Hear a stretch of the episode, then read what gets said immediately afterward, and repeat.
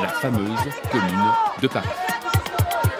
Les soldats, avec nous Je demande à la nation de garder son sang-froid. La commune n'a duré que 72 jours et pourtant, elle hante toujours les esprits. Pour la gauche, elle est un mythe fondateur. C'est drôle. Ça ne me rappelle rien. C'était des histoires, de merveilleuses histoires pleines d'imagination. Aucun rapport avec l'imagination. Je veux que tu écoutes. Et ensuite, que tu transmettes. À qui? À ceux avec qui tu communiques, à ceux qui te sont les plus proches. Pourquoi vous ne leur dites pas, vous? Je ne suis plus de ce monde. De quel monde êtes-vous alors? Celui de vos souvenirs? Restez enfermé dans votre tête jusqu'à la fin de vos jours. C'est ça que vous voulez? Je veux terminer ça. Terminer quoi? Te dire ce que je sais?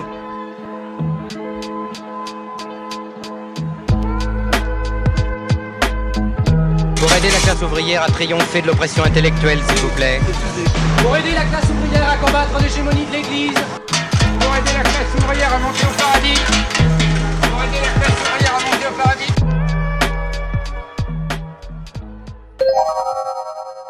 Ne racontez pas d'histoire, l'émission qui n'est pas là pour vous endormir.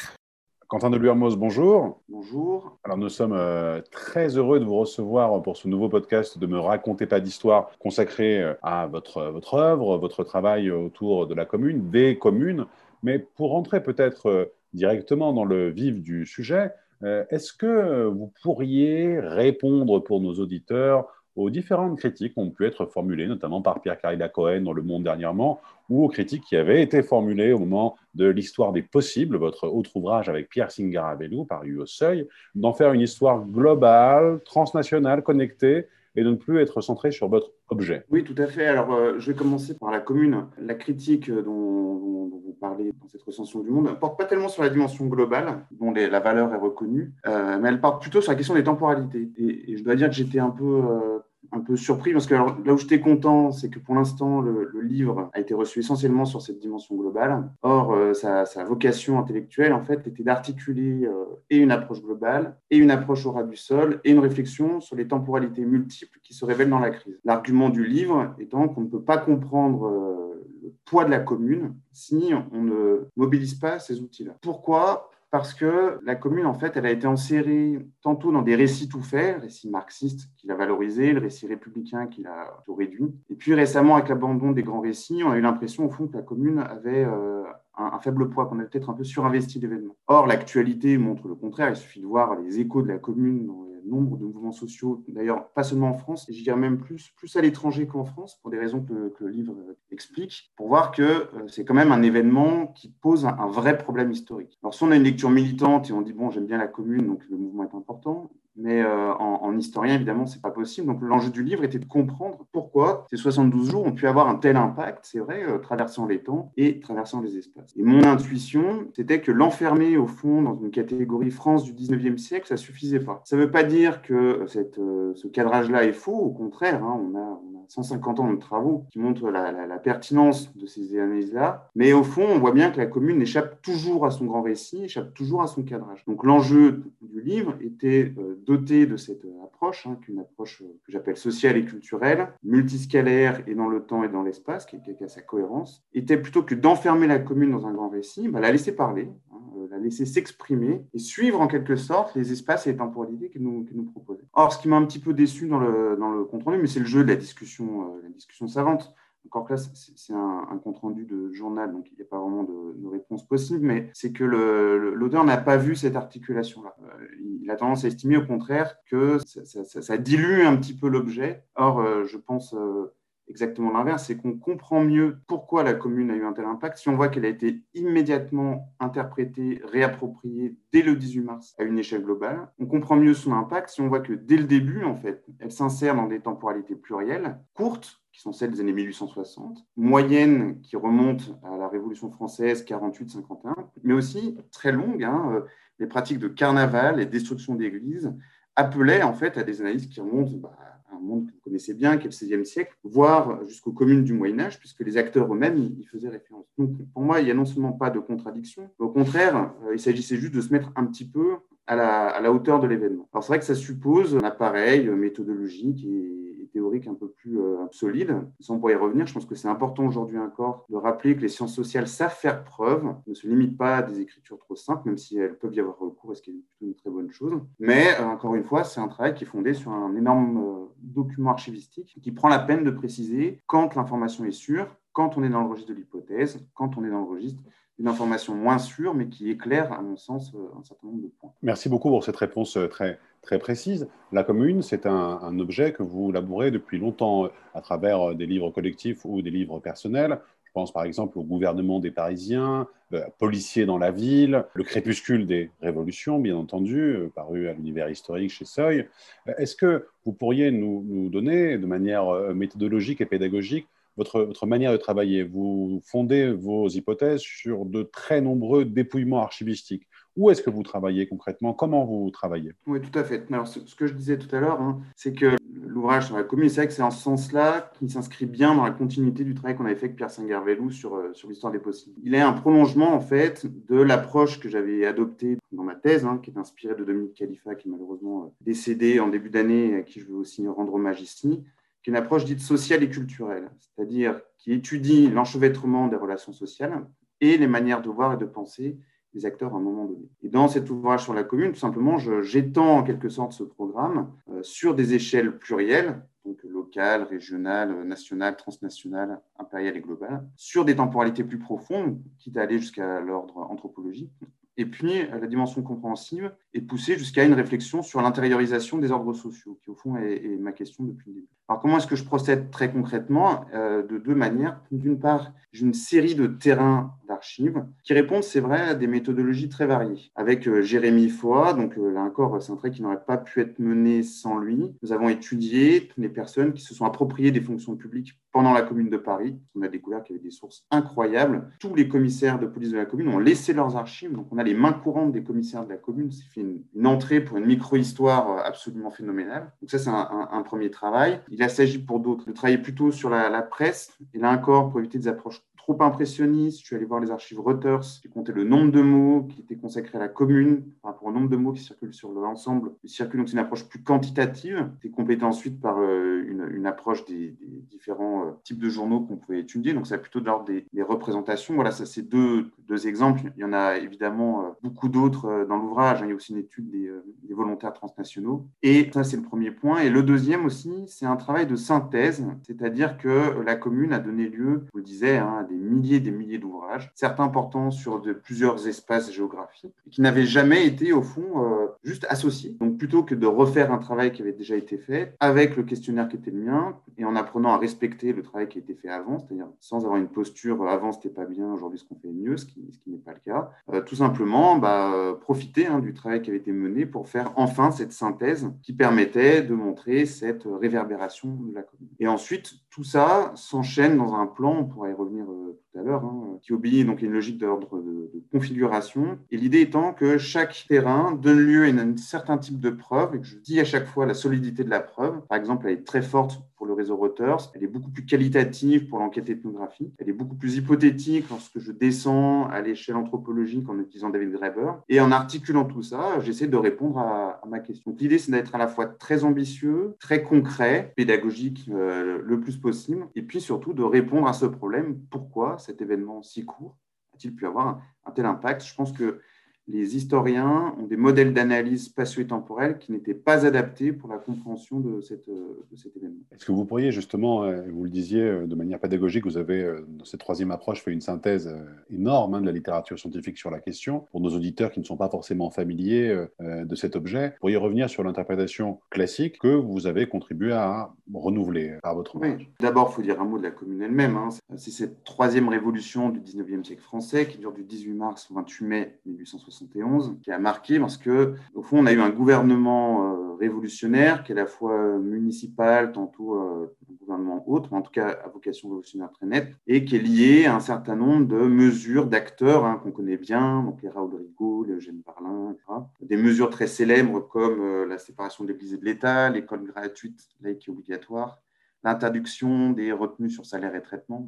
Et puis toute une série d'attitudes qu'on connaît moins aujourd'hui, mais que les historiens ont bien étudiées. Des proudhoniens, des jacobins, des euh, internationalistes, des blanquistes, etc. Tout, ça était au fond euh, déjà assez connu. Ce qui a marqué beaucoup, évidemment, c'est la fin de l'événement, qui se solde par un massacre absolument euh, terrible qu'on appelle la Semaine sanglante, doublé lui-même d'un incendie des principaux bâtiments de, la ville. donc ça, c'est un peu la scène de départ, si vous voulez la question qui était posée, c'est qu'on voit qu'il se passe quelque chose.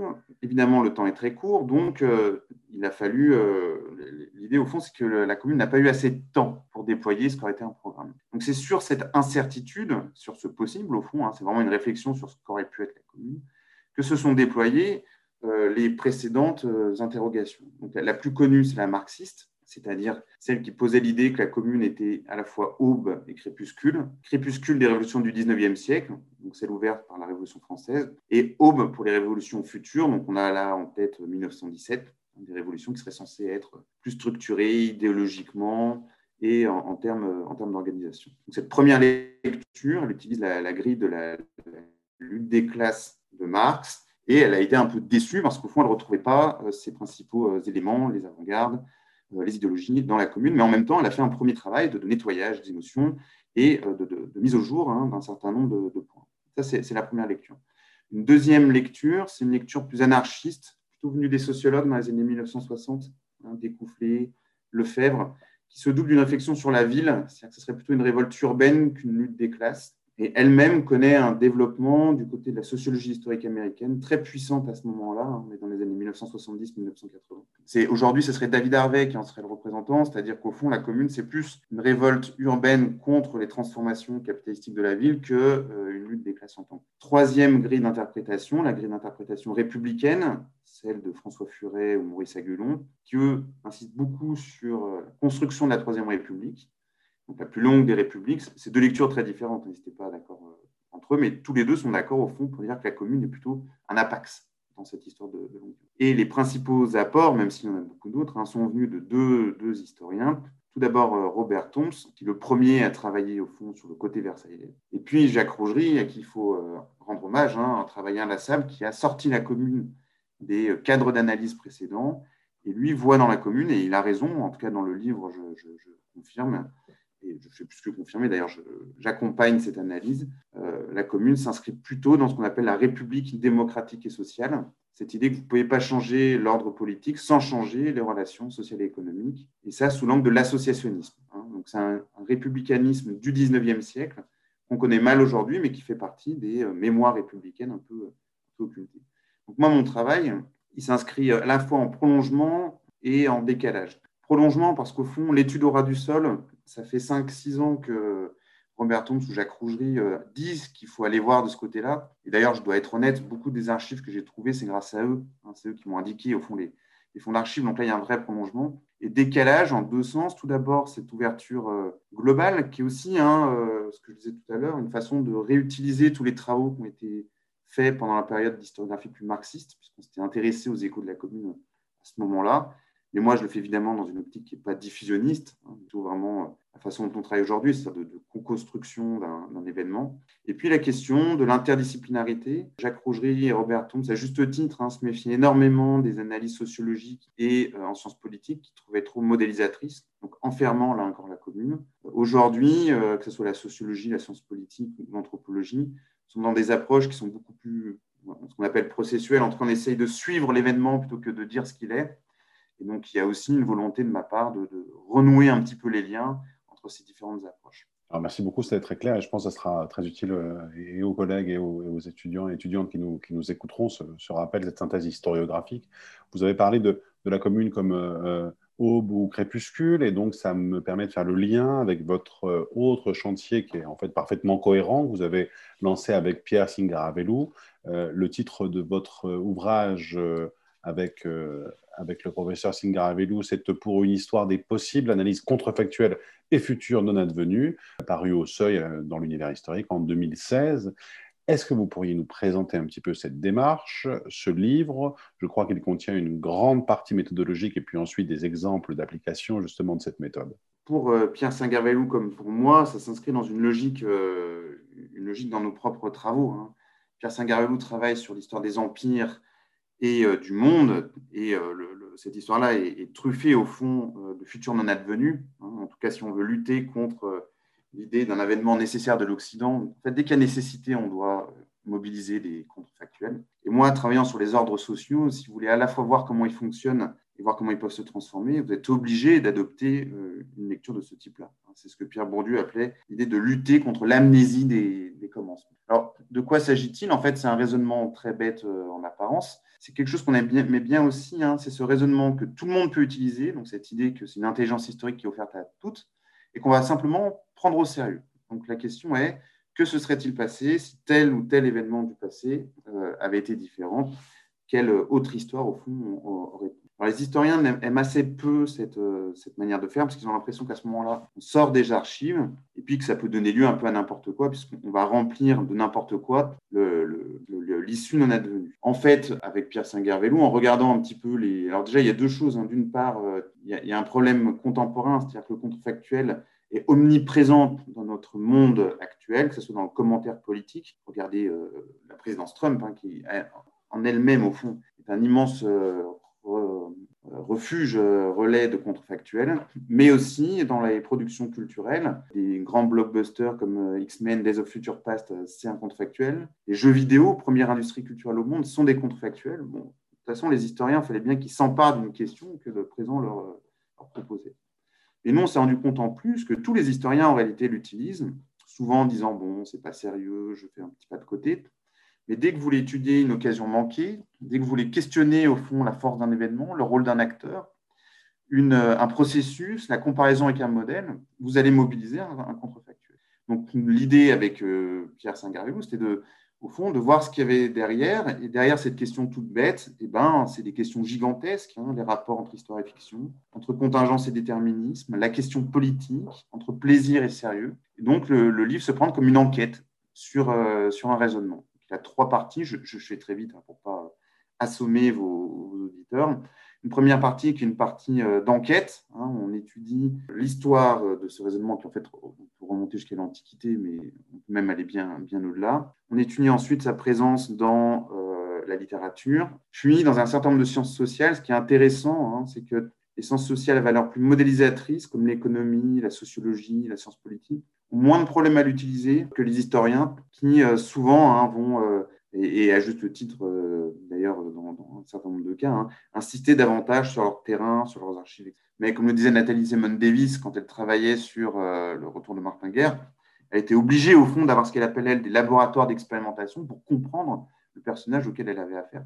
Ça fait partie des raisonnements en réalité naturels de, l'histoire. On est aussi allé voir du côté d'ailleurs de, euh, de l'astrophysique, de la chimie, qui, autour de toute la thématique des multivers, hein, là encore, il y, a un problème commun. La deuxième partie eh ben, essaye de voir à quelles conditions on peut l'utiliser correctement en historien. Donc, on explore la question de l'imagination.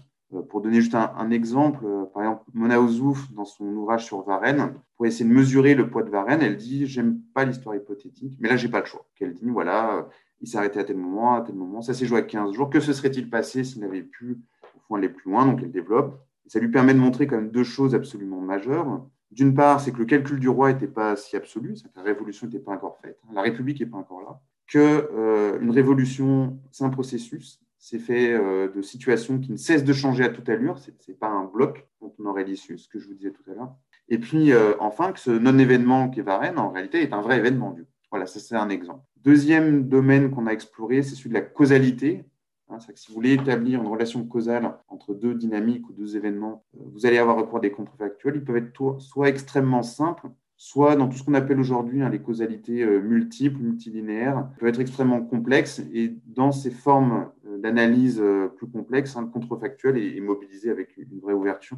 Un petit exemple, on va prendre un contrefactuel simple, c'est celui qui est proposé par Jay Winter et, et Antoine Pro. C'est assez simple, la question est de savoir quel est l'impact de la Première Guerre mondiale sur la démographie euh, britannique C'est très simple. Vous enlevez la Première Guerre mondiale. S'il n'y avait pas eu de Première Guerre mondiale, vous suivez les courbes et on constate en réalité que l'impact n'est pas aussi grand que ce qu'on aurait pu penser. La courbe était déjà en train de diminuer. Ce qui signifie que, euh, au fond, les sociétés civiles ont plutôt mieux résisté que ce qu'on pensait à euh, cet impact, en tout cas de ce point de vue-là, cet impact de la guerre. Pour Antoine Pro, c'est un exemple, il le dit lui-même, hein. parfaitement valable et incontestable bon usage du contrefait. Ensuite, on s'intéressait au temps et à la question politique. Et puis, donc je, passe un peu vite, hein, mais on pourrait y revenir si, vous le souhaitez. Et puis surtout, on, est passé à des mises en pratique. Euh, parce que si on, en restait uniquement à des propositions théoriques, évidemment, c'était un peu, euh, un peu trop général. Pierre Saint-Garvelou l'a utilisé pour les boxeurs, la révolte des boxeurs en 1900. Moi, j'ai fait une série d'analyses euh, sur les futurs possibles pour la révolution de 1848. Et en gros, il y a deux, deux grandes idées à retenir. D'une part, ce raisonnement mène à un vrai problème pour l'histoire et les sciences sociales, celui du possible. C'est-à-dire qu'au fond, euh, le possible fait partie des faits de l'histoire. Un exemple, c'est ce que je vous disais tout à l'heure sur la commune. La révolution de 1848 met en place ce projet de république démocratique et sociale. C'est un futur non advenu de 1848 qui rejaillit au moment de la commune parce qu'il n'a pas eu lieu. Donc, les futurs non advenus sont des acteurs historiques que l'historien doit pouvoir, non, l'historien doit pouvoir s'en. Et l'autre élément qui est important pour nous, c'est la dimension pédagogique et de partage. Hein. On a mis en place ce qu'on appelait des ateliers d'histoire partagée, où on pose des questions de type contrefactuel au public, on leur donne des éléments euh, factuels, et puis avec ça, on, discute ensemble. Ça a une vertu extraordinaire, c'est que ça atténue la distance entre l'historien et son public. Ça donne à tout le monde le droit de parler sur l'histoire, et on échange ensemble, puisque comme le contrefactuel c'est un registre qui ni du vrai ni du faux. On peut avoir un échange où chacun peut y mettre ce qu'il veut. Nous, on reste toujours historien. Donc, ça permet aux gens de rentrer dans la cuisine de l'historien et à l'historien de découvrir un petit peu hein, ce que les gens n'osent pas, enfin, je dis les gens, le, public, ceux qui viennent, euh, n'osent pas mettre en jeu dans une discussion avec un historien.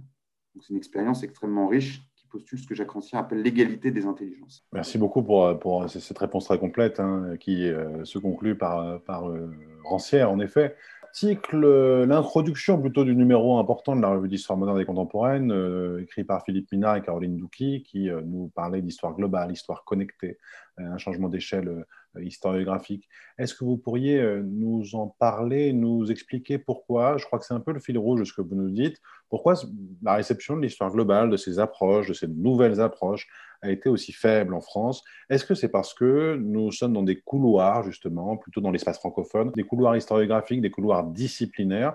Vous, la manière dont vous pratiquez l'histoire, c'est une histoire, en effet, qui vient s'irriguer, qui vient de céder de l'anthropologie, des sciences sociales, de la sociologie critique. Est-ce que vous pensez que c'est une des raisons de cette faible réception de ces méthodes? J'étais un peu surpris par ces résistances.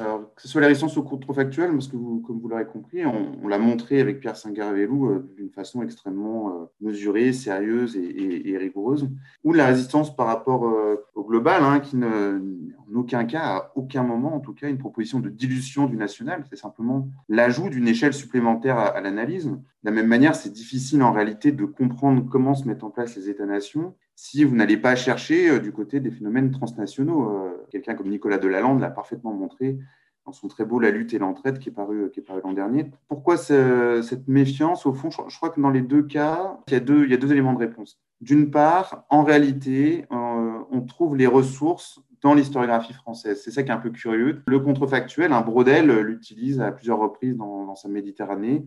Les meilleures pages qu'on a trouvées, on les a comme trouvées chez Antoine Pro. Jacques Revel aussi fait des propositions en ce sens-là.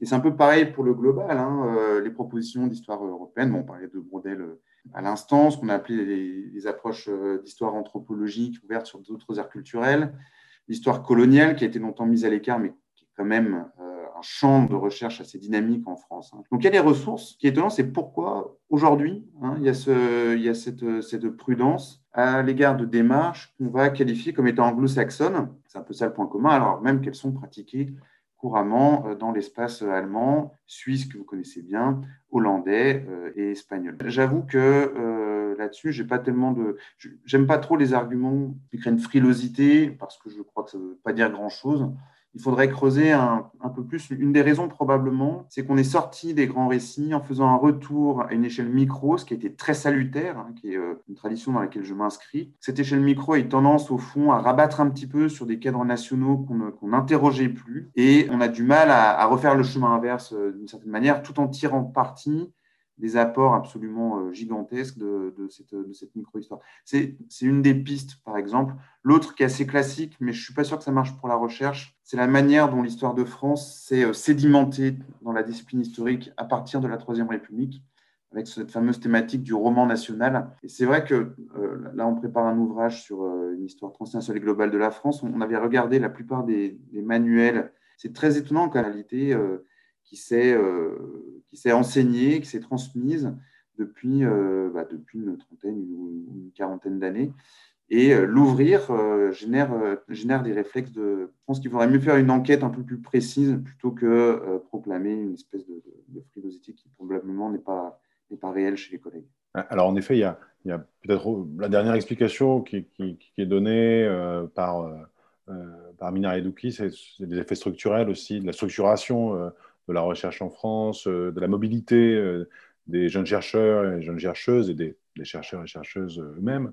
Mais ça nous permet d'ailleurs de faire le lien avec euh, une actualité peut-être euh, plus proche de nous. Euh, vous, avec vos, lunettes d'historien de la commune, des communes, comme on l'a vu, et des récits que, que, cet événement a généré, quelle est votre appréhension des différents mouvements sociaux à l'échelle française, européenne et dans le monde? Quelle est votre perception des collègues et de leurs travaux, euh, notamment euh, les travaux de Fabien Jobard et d'Olivier Filleul, hein, qui sortent aujourd'hui euh, Politique du désordre, ou des travaux qui s'inscrivent de manière un peu plus militante dans, dans l'étude d'objets précis, urbains, comme le livre de Ludivine Bantigny sur les Champs-Élysées? Est-ce que vous pourriez nous parler de ces éléments-là qui font le lien avec l'actualité? Votre livre s'ouvre sur la, commune du Rojava, s'ouvre sur, sur Occupy. Est-ce que vous avez des, des choses à dire sur, sur ces éléments-là? Bah, je, vais commencer par la commune et puis après, euh, j'évoquerai les, travaux de Fabien Jobard, Olivier Fiol et, et Ludivine Bantigny. Encore une fois, ce qui est, ce qui est intéressant, c'est cette résurgence de la commune aujourd'hui. Il faut, bien imaginer que moi, quand j'ai commencé à travailler sur le sujet, donc il y a dix ans maintenant, la commune est un objet froid. Hein, pour le 140naire, il n'y a pratiquement rien eu. Donc au fur et à mesure que je travaille sur l'objet, l'objet s'est littéralement réchauffé sous mes yeux. À quoi ça correspond? Euh, Ça correspond aussi à, l'histoire de l'événement lui-même. C'est-à-dire que euh, à partir des années 1880, je vous l'ai dit, hein, euh, on a cette lecture marxiste et puis on a surtout une espèce de mise à l'écart des communards parce que le rapport à l'État-nation change, euh, les grandes organisations syndicales se mettent en place, les partis Donc, on a un autre rapport aux politiques, on a une forme institutionnelle tout à fait différente qui se met en place à l'échelle européenne, d'ailleurs, dans les années 1880, qui donne l'impression que la commune est un petit peu dépassée, un petit peu vieillie. C'est ça le sens de la lecture marxiste, au fond. Hein. La lecture marxiste dit bon, bah, il y a les prémices dans cette commune, mais maintenant, hein, les, formes d'action politique, ce sont euh, des actions plus volontaires, avant-gardistes, etc. Or, qu'est-ce qui se passe? C'est que depuis les années 1970-1980, cette forme institutionnelle-là, donc euh, fondée sur les partis, les syndicats, un certain type de rapport à l'État, etc., s'effondre un petit peu euh, sous nos yeux, se déplace de bonnes et de mauvaises raisons. Ça, c'est pas tellement l'enjeu, mais c'est un des éléments qui explique pourquoi euh, la commune réémerge. Une des lectures les plus fortes que j'ai trouvées, c'est celle d'Yves Cohen, qui parle de mouvement sans leader. Je crois que c'est très juste. Hein. C'est-à-dire que à ces euh, rapports de pouvoir verticaux qu'on plaçait même dans les milieux les plus militants et aussi donc, dans les milieux, dans les formes politiques euh, instituées. On préfère dorénavant des rapports plus horizontaux et évidemment, dans ce cadre-là, la commune euh, fait sens plus qu'elle euh, ne le faisait euh, auparavant. Ce qui fait que cette résurgence de la commune serait le signal d'une transformation anthropologique du rapport à l'ordre. Et elle devient dans ce cadre-là une proposition d'une forme de souveraineté populaire par le bas. Donc du coup, elle, a une actualité nouvelle. Ce qui est intéressant, c'est que la commune était bien vue, entre guillemets, dans les années 70 comme forme de lutte des classes. Aujourd'hui, c'est plus du tout le cas. Hein. C'est toutes ces formes de démocratie par en bas, d'associationnisme, de circuit court, qu'elle va, euh, va pouvoir, euh, de, lutte évidemment contre le capitalisme une échelle, une échelle micro. Donc c'est ça qui, au fond, euh, est intéressant. C'est pas tellement l'enjeu n'est pas tellement d'avoir un point de vue militant là-dessus, mais, de voir quand même ce déplacement euh, extraordinaire qui s'opère sous nos yeux, qui n'est pas que français, et voir ce qu'il nous dit. Hein. et puis à partir de là, vous pouvez euh, décider par vous-même comment vous allez agir. Je termine un peu le livre là-dessus. Hein. Moi, j'ai pas de vocation à expliquer aux gens ce qu'ils doivent penser, à eux de développer leur réflexion dans un second temps. En revanche, on peut essayer de réfléchir ensemble et voir que la commune fait voir ça. Que montre la commune aussi, c'est que derrière le mot république, il y a beaucoup de réalité. Il y a notamment cette réalité d'une république par le bas, concrète, immédiate. Là encore, l'ouverture globale montre que, en fait, euh, il y a probablement un moment d'une culture révolutionnaire républicaine atlantique, hein, dont la commune est un des exemples, très particulier, mais tout de même, Donc ça, c'est tout un, élément au fond de la réflexion sur ce que peut être une démocratie ou une république, qui manque peut-être aussi dans le, débat actuel. Et après, euh, il y a la question des décalages aussi. Hein. Euh, je suis un peu méfiant à l'égard des, acteurs des mouvements sociaux font ce qu'ils veulent de leurs événements. L'enjeu est de mener leurs mouvements sociaux de la façon la plus efficace possible. Mais des chercheurs qui ont tendance à, faire des collusions trop directes entre le passé et, le présent. Le, ce passé de la commune agit, mais il agit en étant travaillé par toute cette histoire-là. Inutile d'aller chercher des dimensions environnementales dans la commune même si ça sera un questionnaire intéressant. À l'inverse, la commune pose une vraie question. Euh, son vrai enjeu, c'est de mettre en œuvre des règles démocratiques dans le monde du travail, dans le domaine du travail. Démocratiser le travail, c'est un aspect qui est assez peu présent dans les euh, combats politiques actuels, qui pourrait aussi être, mis en discussion. L'idée, c'est un peu ça, hein, c'est que moi, je montre en quoi la commune euh, est un événement plus important que ce qu'on pense, pose des questions de fond, à nous après de l'utiliser en fonction de si on est militant, pas militant, citoyen, distancié, chercheur, pour réfléchir sur le présent. Alors sur les travaux récents, bah, les deux en fait euh, s'insèrent un petit peu dans ce déplacement dont je viens de vous parler. Hein. Les travaux de Fabien Joubard et Louis Fiel sont absolument euh, fascinants parce que euh, au fond, on voit bien qu'on était depuis un, certain nombre d'années dans, l'idée que les tensions avec la police sont fortes, mais ne remettaient pas en cause une certaine forme de pacification des sociétés contemporaines. Or, force est de constater, là encore, depuis une dizaine d'années, que les choses se tendent. Ça ne signifie pas qu'on a forcément une inversion de la tendance, hein, mais il n'en demeure pas moins que dans un cadre où on veut faire moins de morts, euh, l'armement policier euh, se durcit hein, très nettement, que euh, les oppositions en face abandonnent les règles de la manifestation pour entrer dans des rapports de force plus durs, et que cette double, ce double durcissement bah, interroge. L'interrogation du côté de la police est tout de même réelle, hein, parce qu'ils sont normalement censés maintenir un ordre plutôt pacifié, Or, on voit là qu'il y a quand même une forme de militarisation des pratiques policières qui interroge de la même manière que euh, la façon dont les choses se déroulent dans les banlieues, qui a été longtemps un petit peu mise à l'écart, aujourd'hui euh, revient euh, sous, les, sous les projecteurs. Pendant très longtemps, on a dit que c'était des travaux militants. Maintenant, c'est quand même assez bien documenté. Du côté du travail de Ludivine Bantini, c'est un, peu, différent dans la mesure où son, choix critique beaucoup plus, euh, beaucoup plus assumé. Ce que j'apprécie pour ma part, c'est que c'est dit. Ce qui est important pour moi, c'est les pactes de lecture, c'est-à-dire que le lecteur ne soit pas trompé dans sa lecture. Je n'ai pas lu Les Champs-Élysées, pour être tout à fait honnête, je connais mieux son ouvrage sur, sur mai 68 dans lequel elle, mobilise toutes les, toute une série d'approches que j'ai aussi utilisées sur le, rapport au temps, qui permettent de faire ressurgir euh, un 68 vivant. Après, le choix plus militant bah, a tendance d'un côté à rendre moins visibles les rapports de force sociaux, les limites qu'on peut percevoir dans l'événement, et après, il a cette vertu hein, de redonner une vie à des choses qui avaient tendance un petit peu à, la perdre. Il faut bien imaginer que les choses se pensent chaque fois en termes de gains et de pertes. Donc là, le, gain consiste à cette capacité à redonner vie à des espoirs qui euh, paraissent aujourd'hui un peu, euh, un, peu dépassés ou qu'on a du mal à, mal à réimaginer. Alors, merci beaucoup. Peut-être pour conclure, euh, vous, vous l'avez dit au cours d'une de, vos réponses, vous souhaitiez rendre hommage à Dominique Khalifa. Est-ce que vous pourriez, pour nos auditeurs, nos auditrices, jeunes étudiants et étudiantes, nous parler un peu de Dominique Khalifa et nous conseiller quelques-uns de ses ouvrages, s'il vous plaît? Oui, alors, c'est vrai que ça a été un choc quand même. Il faut bien le dire. Dominique Khalifa, ça avait été mon directeur puis c'est devenu un compagnon intellectuel, puis c'est devenu un ami. Son, décès, évidemment, été euh, extrêmement euh, dur.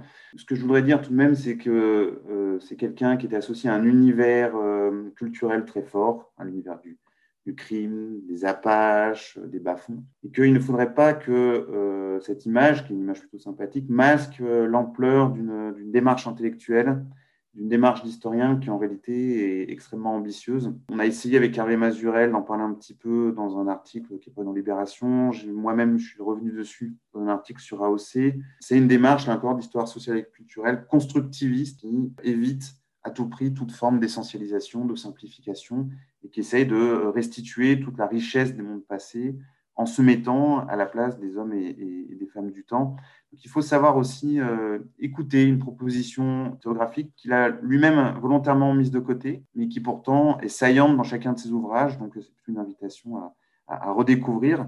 Alors, quels ouvrages conseiller Le premier, au fond, L'encre le sang, est quand même un texte important. D'une part, parce qu'il invente un objet, il invente une méthode, il propose des conclusions, la, langue est, superbe. Et puis, un de ses ouvrages préférés, je crois que c'était quand même Biribi, celui, au fond, son projet d'histoire qui tend vers les sensibilités menées le plus loin, euh, donc euh, d'histoire plus concrète, à hauteur d'homme. Et Bafon, à l'inverse, c'est plutôt une histoire des représentations sociales, des imaginaires sociaux sur plusieurs continents, c'est un autre type euh, d'écriture. Et puis le, dernier, au fond, hein, sur, euh, sur, la belle époque, qui nous invite à réfléchir sur ce que drainent avec eux les, noms du temps, Trente Glorieuses, les Trois Glorieuses, la belle époque. Voilà, ce sont des mots qui ont l'air neutres et qui en fait génèrent un imaginaire qui fait que constamment, quand on utilise les noms d'époque, on croise des temporalités et on vit dans plusieurs temps. Il nous invitait à, observer cela. Je pense que cette euh, leçon de distanciation est importante aussi à, écouter aujourd'hui. Merci beaucoup, euh, Quentin de Luermos, d'avoir euh, répondu aux questions de Me raconter pas d'histoire. Et merci également pour vos mots. Hein. Donc, cette interview en forme d'hommage à, Dominique Khalifa. Merci. Pour aider la classe ouvrière à monter au paradis, pour aider la classe ouvrière